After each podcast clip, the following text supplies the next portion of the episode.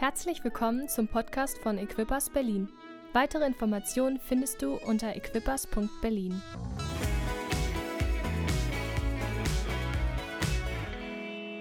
Ja, guten Morgen auch von meiner Seite. Ich freue mich riesig, heute mit euch in den zweiten Teil unserer Predigtserie Spieglein, Spieglein an der Wand starten zu dürfen.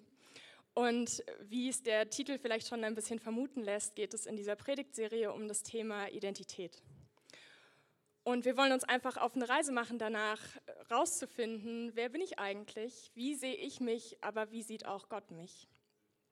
Und ich finde, das Wort Identität ist irgendwie so ein etwas geflügeltes Wort, ähm, das ja manchmal schwer zu greifen ist. Und ich habe mich auf die Suche gemacht nach einer Definition, die vielleicht etwas vereinfacht ist. Und ganz simpel, das Wort Identität kommt aus dem Lateinischen von dem Wort idem und das heißt einfach nur derselbe. Das heißt, Identität bezeichnet die Echtheit einer Person oder Sache, die völlige Übereinstimmung mit dem, was sie ist oder als was sie bezeichnet wird. Und als ich das so gelesen habe, dachte ich, der Titel der Predigtserie hätte besser nicht getroffen werden können. Weil ein Spiegel, ich habe uns mal einen mitgebracht, ähm, der zeigt uns, wie wir echt sind. Da können wir nicht irgendwie einen Filter drüber legen oder das nochmal durch Photoshop jagen wie bei einem Foto, noch ein paar Sachen ausbessern, sondern ein Spiegel zeigt uns, wie wir sind. Mit allen schönen Facetten und mit allen vermeintlichen Problemzonen. Und ich glaube, wie gern wir in den Spiegel schauen, das sagt viel darüber aus, wie gern wir uns mögen, aber auch wie sehr wir mit uns im Reinen sind. Nicht umsonst gibt es diesen Spruch, kannst du überhaupt noch in den Spiegel schauen?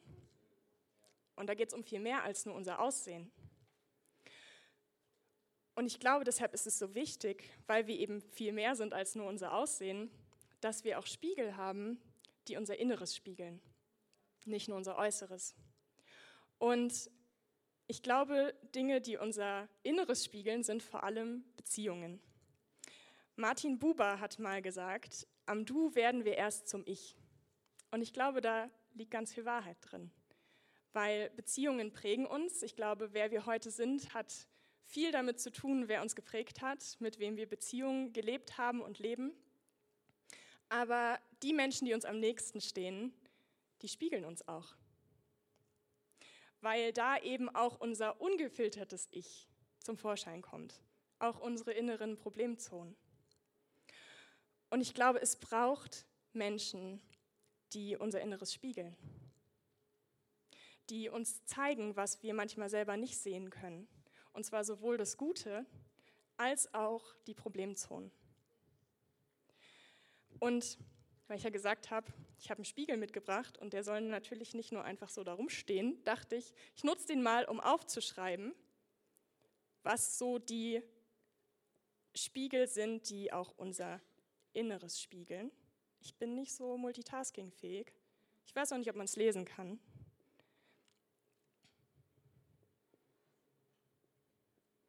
Ähm, genau, das sind zum einen Beziehungen zu Menschen, aber ich glaube auch Beziehungen zu Gott. Weil ich glaube, auch Gott möchte das in unserem Leben tun. Ich glaube, auch Gott möchte in unsere Identität, in unser Leben sprechen und uns spiegeln. Und eine Art und Weise, wie er das tut, ist durch die Bibel. Und ich finde es so spannend, weil ja ganz oft gesagt wird, ja, in der Bibel, da geht es ja nur um Regeln. Aber wenn wir mal in die Bibel schauen und auch schauen, was die Bibel selbst dazu sagt, sehen wir, dass die Bibel in erster Linie kein Regelbuch ist, sondern sie ist ein Spiegel. Sie spiegelt uns zum einen, wie sehr wir geliebt sind, aber sie spiegelt uns auch, dass keiner von uns perfekt ist und dass wir alle unsere inneren Problemzonen haben. Und ich glaube, im ersten Moment ist es immer erstmal ein bisschen unangenehm. Also ich kenne niemanden, der sagt, boah, wenn mir jemand spiegelt, was bei mir gerade vielleicht nicht so gut läuft, finde ich richtig gut. Sondern ich glaube, ganz oft ist es erstmal unangenehm. Aber ich glaube, es ist unglaublich wichtig, damit wir weiterkommen. Ich glaube, es ist wichtig, dass wir auch diese Seiten an uns kennen, damit wir uns selber nicht im Weg stehen und damit wir uns selbst und andere nicht verletzen. Und ich möchte mir heute mit euch gemeinsam eine Geschichte anschauen, wo genau das passiert ist. Nämlich die Geschichte von Jakob. Und wenn wir Jakob anschauen, dann denkt man so, ui, der Typ hatte ganz schön viele Problemzonen. Aber ich finde das so cool, weil die Bibel uns eben nicht nur Musterbeispiele zeigt, sondern echte Geschichten von echten Menschen mit echten Herausforderungen. Und weil sich diese ganze Geschichte über mehrere Kapitel erstreckt und das den Rahmen heute sprengen würde, das alles vorzulesen, dachte ich, ich fasse das mal ein bisschen zusammen. Falls ihr das nochmal nachlesen wollt, könnt ihr das gerne tun. Die Geschichte oder zumindest den Teil, den ich heute erzähle, finden wir in 1. Mose in den Kapiteln 25 bis 35. Nochmal zum Mitschreiben. 1. Mose 25 bis 35. Und ich dachte, ich stelle euch den Jakob mal in der Ich-Perspektive vor, mit einem kleinen Poetry Slam. Und zwar hat es der Benji letztens gemacht bei einer YA-Night und ich fand es so cool, dass ich dachte, ich schaue mir das einfach mal ab. Und das klingt so. Mein Name ist Jakob. Das ist hebräisch und heißt Fersenhalter oder auch Betrüger. Denn eigentlich wollte ich viel lieber der erste von uns Zwillingen sein und hielt bei der Geburt das Bein meines Bruders Esau fest. Nur hat es nicht gereicht. Es war gesetzt, ich sollte immer nur der zweite sein. Mein Bruder jagte draußen. Ich saß hier drinnen, half meiner Mutter, fand es auch gar nicht schlimm. Nur eigentlich wünschte ich mir von meinem Vater den Segen als Garantie für ein gesegnetes Leben. Doch dieser Segen steht dem Ersten zu. Dafür war ich nicht schnell, nicht gut genug. Meine einzige Chance auf den Segen war klar. Ein Betrug. Auch meine Mutter ermutigt mich dazu. Mein Vater schickt Esau zum Jagen raus, also nutze ich die Chance und gebe mich als Esau aus. Mein Vater ist blind und findet deshalb nicht raus, als dass ich lüge, als ich sage, ich bin's, Esau bekomme den Segen und weiß, dass ich Esau damit nicht nur das Erbe klaue, sondern auch das Recht, der Erste zu sein. Als Esau davon hört, fängt er an zu schreien, doch es ist zu spät. Der Segen ist mein. Esau ist wütend. Er will, dass ich sterbe, denn das ist nun seine einzige Chance auf das Erbe. Der einzige Ausweg ist, ich muss fliehen. So lassen meine Eltern mich ziehen zu meinen Verwandten nach Mesopotamien. Doch gehe ich dort nicht alleine hin, denn Gott geht mit begegnet mir auf dem Weg, versichert mir, es ist noch nicht zu spät. Eines Tages wird er mich hierher zurückbringen. Doch zunächst bin ich ein Flüchtling. Das ist so der erste Teil von Jakobs Geschichte. Und ich hoffe, es ist ein bisschen deutlich geworden, wer Jakob ist und auch mit was für einem Gefühl er vielleicht aufgewachsen ist. Jakob war der, äh, der Zweitgeborene von Zwillingen und er kämpft eigentlich die ganze Zeit darum, gut genug zu sein. Und es wird auch bestätigt von seiner Mutter, die ihm spiegelt, hey, eigentlich wäre dein Leben besser als Erstgeborener. Und ihn ermutigt, sich den Segen des Vaters zu erschleichen, womit er das Recht auf das Erbe bekommt, aber auch darauf, die Position des Vaters einzunehmen, wenn der mal stirbt. Und dieser Betrug, der funktioniert auch, nur hat Jakob nicht viel davon, weil sein Bruder ihn umbringen will und er muss fliehen. Und ich finde das so spannend, weil auf dieser Flucht etwas passiert. Gott begegnet ihm. Jakob hat eigentlich alles falsch gemacht, was man falsch machen kann, aber Gott geht mit ihm. Und er begegnet ihm und er verspricht ihm, ihn zu beschützen, mit ihm zu gehen und ihn zurückzubringen in seine Heimat. Man könnte meinen, dass diese Begegnung mit Gott Jakob verändert, oder? Also irgendwie wäre das so die logische Konsequenz. Aber wir sehen, dass Jakob genauso weitermacht wie vorher. Er lebt bei seinem Onkel Laban und er erarbeitet und erkämpft sich alles, was er sich unter einem gesegneten Leben immer vorgestellt hatte. Er heiratet, er baut sich einen großen Besitz auf und er macht dabei seinem Namen alle Ehre. Ähm, ich habe das kurz erwähnt, der Name Jakob heißt auf Hebräisch Fersenhalter oder auch Betrüger. Und genau das tut Jakob. Er betrügt seinen Onkel um einen Großteil seines Besitzes. Und genau in dieser Situation, wo sein Onkel wütend ist auf ihn, da spricht Gott wieder zu Jakob und sagt zu ihm, jetzt ist die Zeit, zurückzugehen in deine Heimat. Das ist ein ganz passender Moment für Jakob, weil Mit seinem Onkel hat er sich gerade sowieso verscherzt, aber er wählt eine Methode des Zurückgehens, die wir von Jakob schon kennen, nämlich die Flucht. Nur diesmal flieht er nicht alleine, sondern 21 Jahre nach seiner ersten Flucht flieht er gemeinsam mit seinen Frauen, mit seinen Kindern, mit seinem ganzen Besitz, mit all dem, worüber er sich identifiziert und mit allem, was er auch als Segen definiert. Aber er weiß auch, in der Heimat wartet sein Bruder Esau und der letzte Stand zwischen den beiden war, Esau will ihn umbringen. Also schickt er Boten voraus, die so ein bisschen die Lage abchecken sollen. Und diese Boten kommen zurück und sagen, also dein Bruder Esau, der zieht dir mit 400 Mann entgegen. Mehr Infos kriegt Jakob nicht. Ähm, und es sieht erstmal nicht gut aus. Es sieht erstmal nach einem Kampf aus. Und ich glaube, Jakob beginnt es ganz schön mit der Angst zu tun. Und er bereitet alles irgendwie so gut vor, wie er kann, aber er weiß nicht so wirklich, was auf ihn zukommt. Und in der Nacht vor der Begegnung mit seinem Bruder, da bringt er alles, was er hat, über den Jabok. Das ist ein Fluss. Und das ist ein kleines Wortspiel, vielleicht hast du es gemerkt, Jakob, Jabok. Und auch Jabok hat eine Bedeutung, nämlich dieser Name des Flusses bedeutet entleeren. Und genau das tut Jakob. Er lässt alles, was er hat, los, seinen ganzen Besitz, seine Familie und bleibt alleine auf der anderen Seite des Jaboks zurück. Und hier passiert etwas. Und das lesen wir in 1. Mose 32 in den Versen 25 bis 32. Da kam ein Mann und kämpfte mit ihm bis zum Morgengrauen. Als der Mann merkte, dass er Jakob nicht besiegen konnte, gab er ihm einen Schlag auf sein Hüftgelenk, sodass es ausrenkte. Dann sagte er, lass mich los, denn der Morgen dämmert schon. Doch Jakob erwiderte, ich lasse dich nicht los, bevor du mich gesegnet hast. Wie heißt du? fragte der Mann. Er antwortete, Jakob. Du sollst nicht länger Jakob heißen, sagte der Mann, von jetzt an heißt du Israel, denn du hast sowohl mit Gott als auch mit Menschen gekämpft und gesiegt. Nenn mir deinen Namen, forderte Jakob ihn auf. Warum erkundigst du dich nach meinem Namen? fragte der Mann. Dann segnete er Jakob. Jakob nannte die Stätte Pnuel, Angesicht Gottes. Denn er sagte, ich habe Gott von Angesicht zu Angesicht gesehen und trotzdem bin ich noch am Leben. Die Sonne ging gerade auf, als er Pnuel verließ.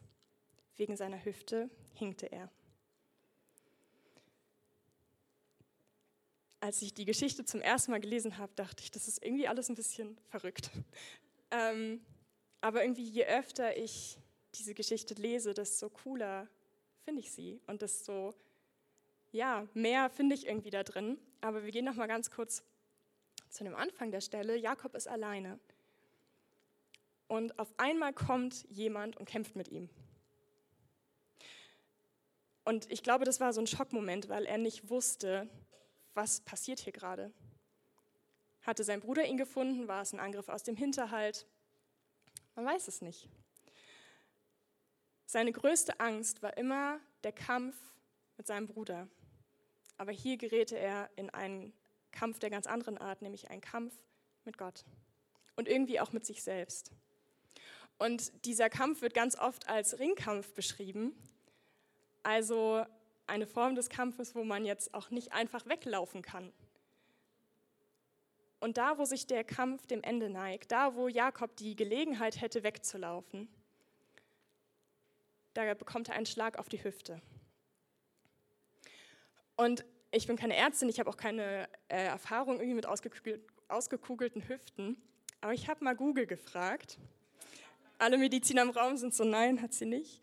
Ähm, aber ich habe tatsächlich ein paar ganz spannende Sachen gefunden, manche habe ich auch nicht verstanden. Aber Fakt ist, dass ähm, das ziemlich schmerzhaft war und Jakob auch erstmal ziemlich beeinträchtigt war. Das sieht man auch daran, dass er hinkte.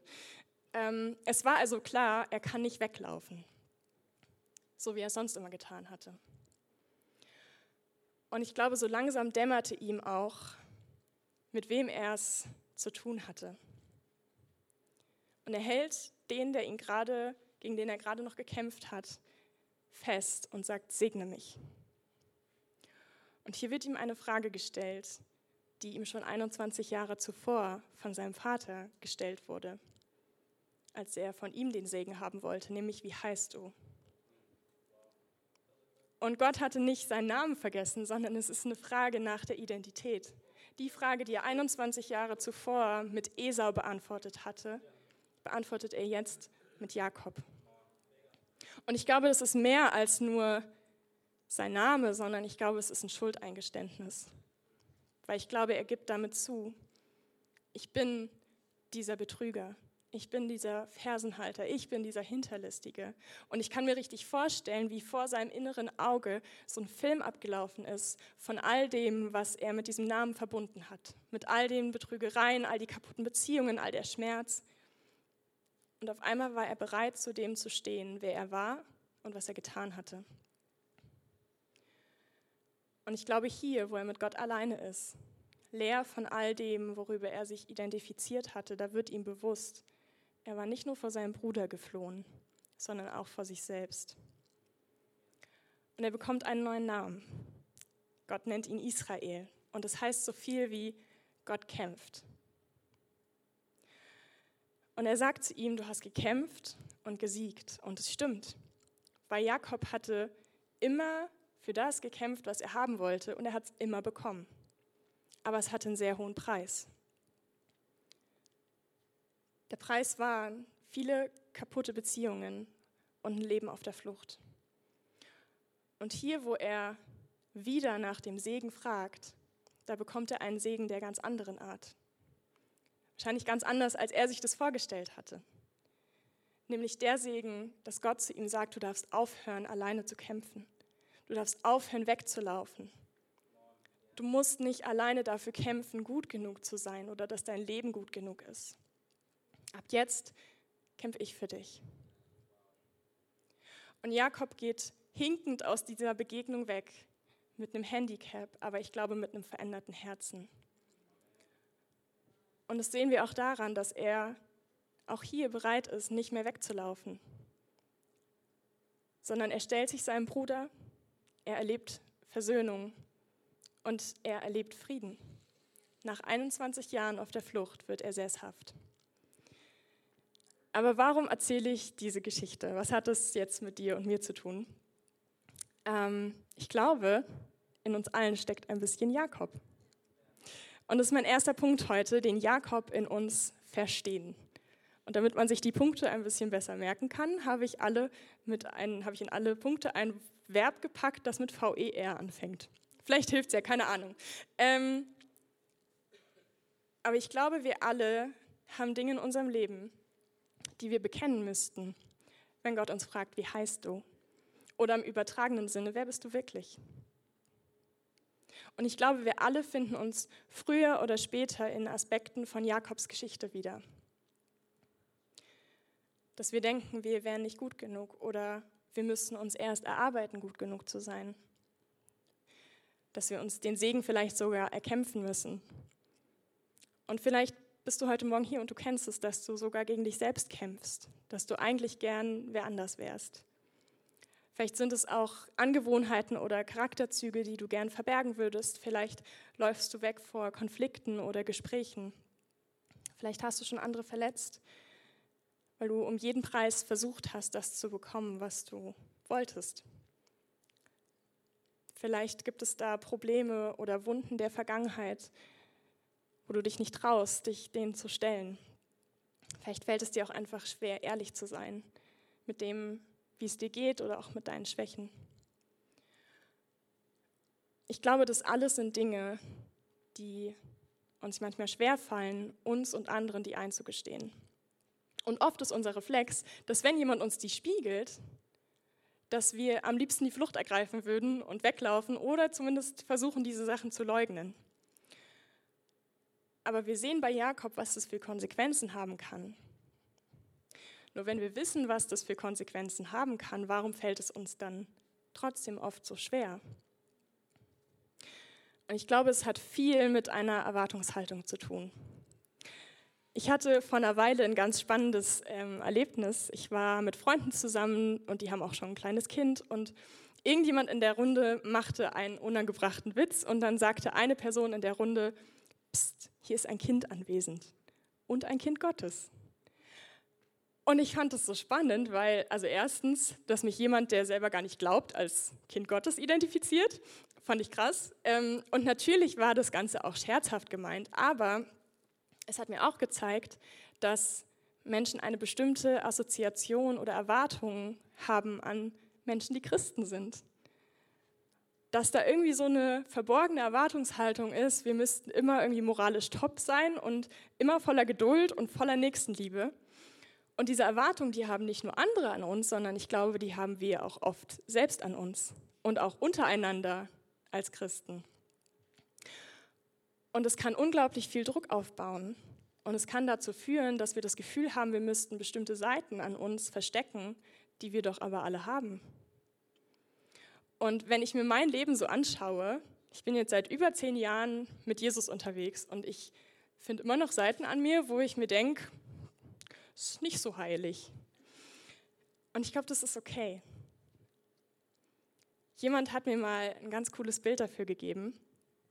Ähm, und zwar hat diese Person gesagt, weißt du, wenn du dich für ein Leben mit Gott entscheidest, dann ist es, als wäre auf einmal in deinem Herzen eine WG. Weil die Bibel sagt, wenn wir uns für ein Leben mit Gott entscheiden, dann zieht der Heilige Geist in unser Herz ein.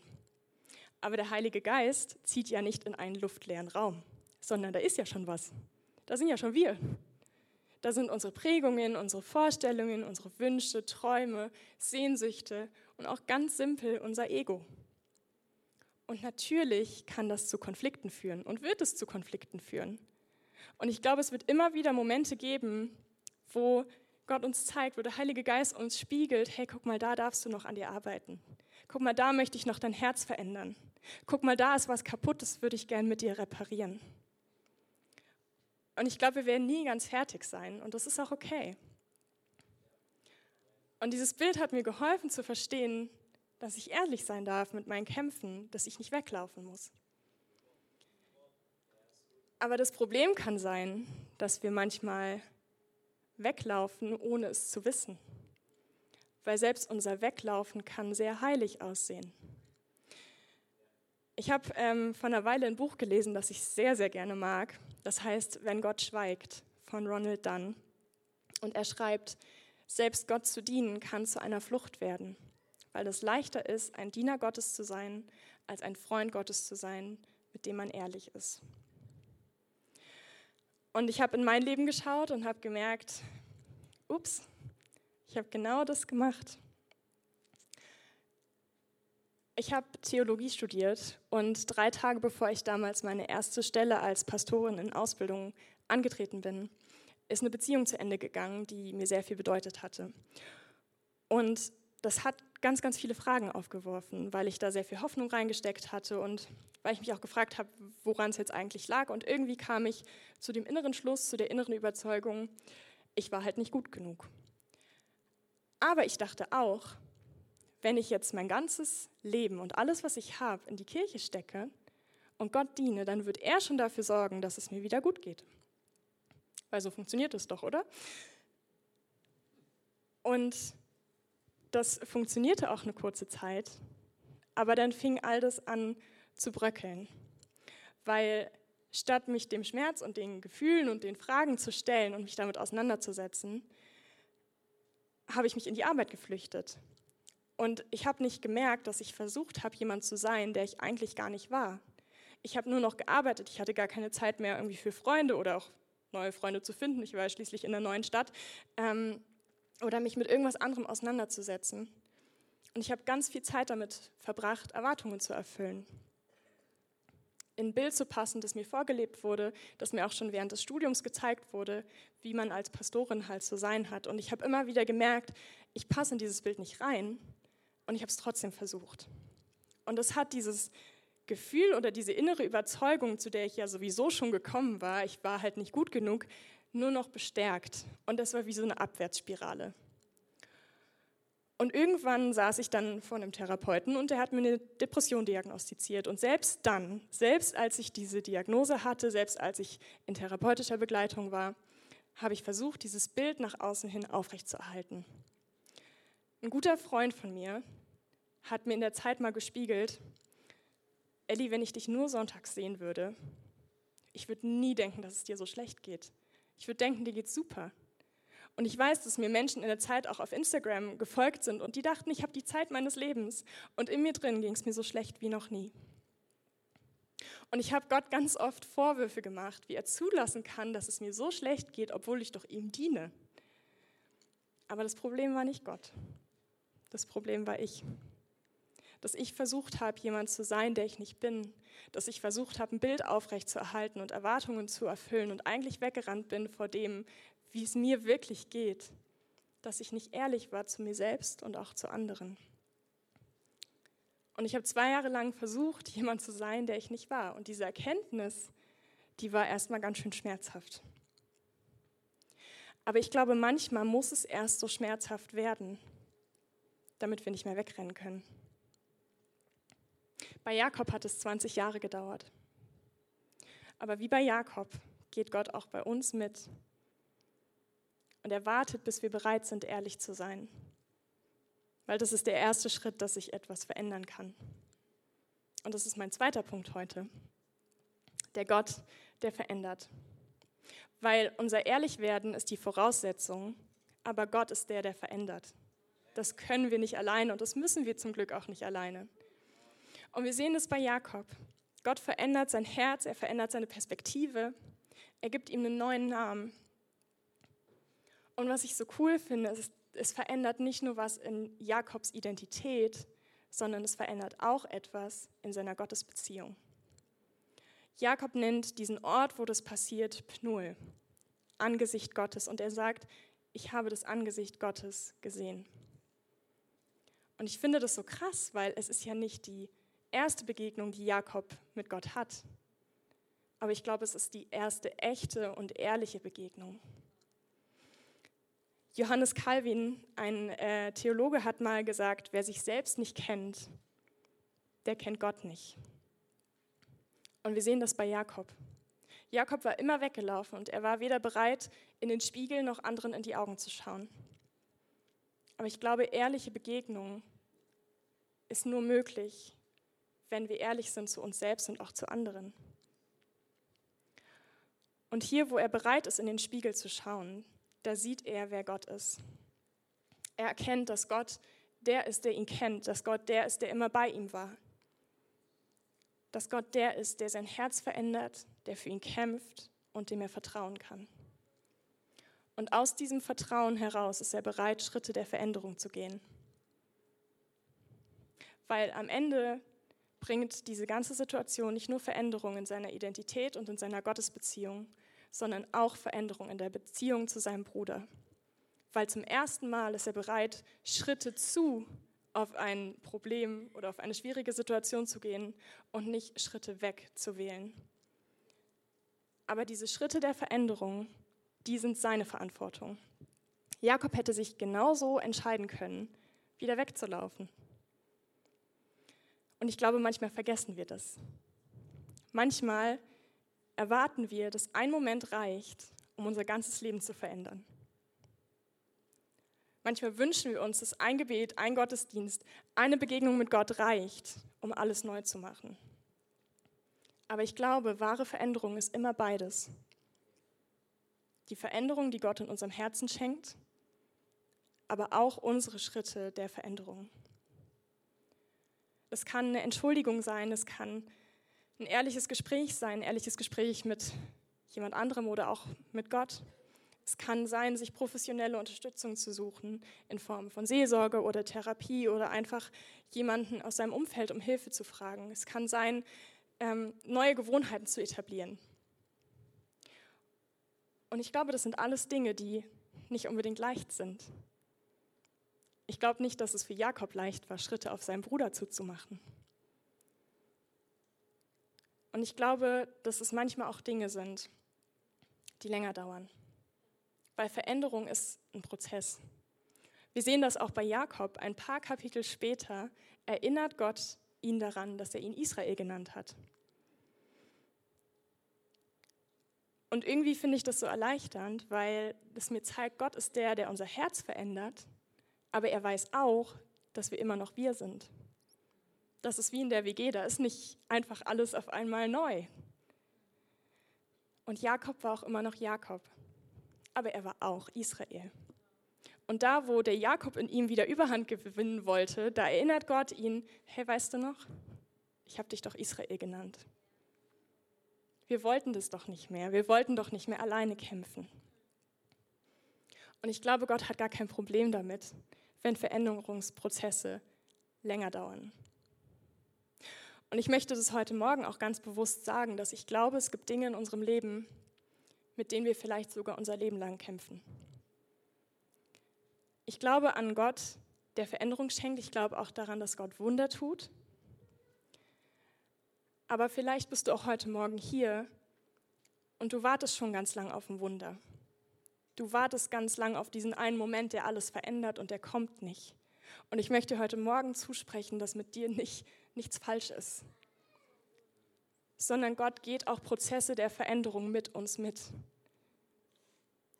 Und er hat kein Problem damit, wenn wir immer wieder auch mit Dingen hadern. Und ich glaube, er schenkt immer wieder Momente, wo er auch unser Herz verändert und wo Dinge besser werden. Aber es ist auch okay, wenn es Dinge gibt, mit denen wir immer wieder hadern. Und wir dürfen wissen, in all dem, wir kämpfen nicht alleine. Und gerade da, wo Dinge auch länger dauern, da ist mir der letzte Punkt heute ganz wichtig. Nämlich sich mit dem Jakob in uns versöhnen. Ich glaube, unsere erste Reaktion ist ganz oft, wenn wir den Jakob in uns erkennen, dass wir so denken, und jetzt haue ich meinem inneren Jakob mal so richtig auf die Hüfte. Aber ich glaube, dass Veränderung genau dann nicht Veränderung ist, sondern Kampf gegen uns selbst. Und ich glaube, das ist nicht das, was Gott sich, sich wünscht für uns. Weil ich glaube, Gott hat gar kein Problem mit dem Jakob in uns. Eins der Dinge, die mich an Jakobs Geschichte am meisten berühren, finden wir ein ganzes Buch später. Jakob ist schon gestorben und Gott begegnet Mose und er stellt sich Mose vor. Und er sagt, ich bin der Gott deiner Vorfahren, der Gott Abrahams, Isaaks und ich würde denken, er sagt, der Gott Israels. Der, der ehrlich geworden ist, der, der in den Spiegel schauen und in den Spiegel schauen kann und nicht wegrennt. Aber Gott sagt, ich bin der Gott Abrahams, Isaaks und der Gott Jakobs. Und es zeigt mir, dass Gott kein Problem hat mit deinen und meinen Fehlern, mit deinen und meinen Herausforderungen, mit deinen und meinen Kämpfen, sondern er ist auch der Gott unserer Schwächen. Und alles, was er möchte, ist, dass wir in den Spiegel schauen und ehrlich werden. Und gerade da, wo wir den Jakob in uns sehen und am liebsten weglaufen würden, möchte er uns zusprechen. Genau dich liebe ich. Genau dich. Auch den Jakob in dir. Und wenn wir in die Bibel schauen, dann bleibt das so. In circa 50 Prozent der Fälle, wo Gott sich vorstellt, stellt er sich vor als der Gott Jakobs, aber in 50 Prozent ungefähr der Fälle stellt er sich auch vor als der Gott Israels. Und es zeigt mir, dass Gott der Gott ist, der uns genauso liebt, wie wir sind, aber der uns zu sehr liebt, um uns so zu lassen. Und ich glaube, so möchte er sich auch uns heute Morgen vorstellen. Als der Gott, der sich wünscht, dass du in den Spiegel siehst und siehst, wie geliebt du bist. Der Gott, dem es nicht darum geht, dass du perfekt bist, sondern dass du ehrlich wirst auch mit deinen Herausforderungen, auch mit deinen Kämpfen, mit deinen Versagen, mit deinen Fehlern und mit deinen Schwächen. Der Gott, der sich wünscht, dass du echt bist und nicht wegläufst. Aber auch der Gott, der in deine Identität sprechen möchte. Der, der Veränderung schenken möchte in deinem Herz, in deiner Gottesbeziehung, aber auch in deinen Beziehungen zu Menschen. Der, der nicht will, dass du dir selbst im Weg stehst und dich und andere verletzt. Der Gott, der sich wünscht, dass du Frieden erlebst, gerade in den Bereichen, wo du kämpfst. Der Gott, der für dich kämpft. Und der Gott, der, sich, der dich versöhnen möchte mit sich aber auch mit dir selbst. In Römer 8, Vers 31 heißt es, wenn Gott für uns ist, wer kann gegen uns sein?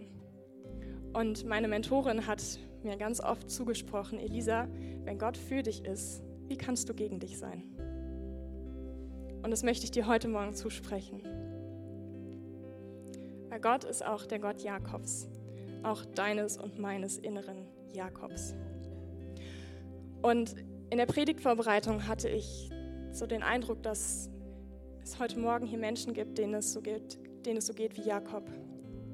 Vielleicht kämpfst du schon länger in einem bestimmten Bereich deines Lebens. Vielleicht hast du es ganz lang alleine versucht, vielleicht hast du Gott aber auch schon ganz oft eingeladen in deine Kämpfe. Und du hast trotzdem das Gefühl, irgendwie allein zu sein damit, weil der Segen, die Veränderung oder der Sieg, den du dir erhoffst, nicht eintritt. Und ich weiß nicht, was es was es bei dir ist. Vielleicht ist es dieses Gefühl, nicht gut genug zu sein. Vielleicht hast du auch was aufgegeben, was dir eigentlich wichtig war, weil du dachtest, du schaffst es nicht, du bist nicht gut genug. Vielleicht kämpfst du mit Beziehungen, vielleicht kämpfst du mit persönlichen Prozessen, mit alten Wunden, die immer wieder aufreißen. Vielleicht ist es Krankheit, Depression oder auch eine Sucht. Vielleicht kämpfst du mit Verhaltensweisen oder Charaktereigenschaften. Und vielleicht auch mit Schuld. Ich habe einfach den Eindruck, Gott lädt dich ein, ihn heute Morgen ganz neu einzuladen in deine Kämpfe. Ihm ganz neu zu vertrauen, dass er zur richtigen Zeit den Segen und den Sieg schenken wird, auf den du wartest, auch wenn es vielleicht anders aussieht, als du dir jetzt vorstellst. Vielleicht hast du wie bei Jakob eine ganz klare Vorstellung davon, wie dein Segen oder dein Sieg aussehen sollte. Aber vielleicht ist der Segen, den Gott heute Morgen für dich hat, Genau dieser Zuspruch. Du darfst aufhören, alleine zu kämpfen. Lass mich für dich kämpfen. Weitere Informationen findest du unter equippers.berlin.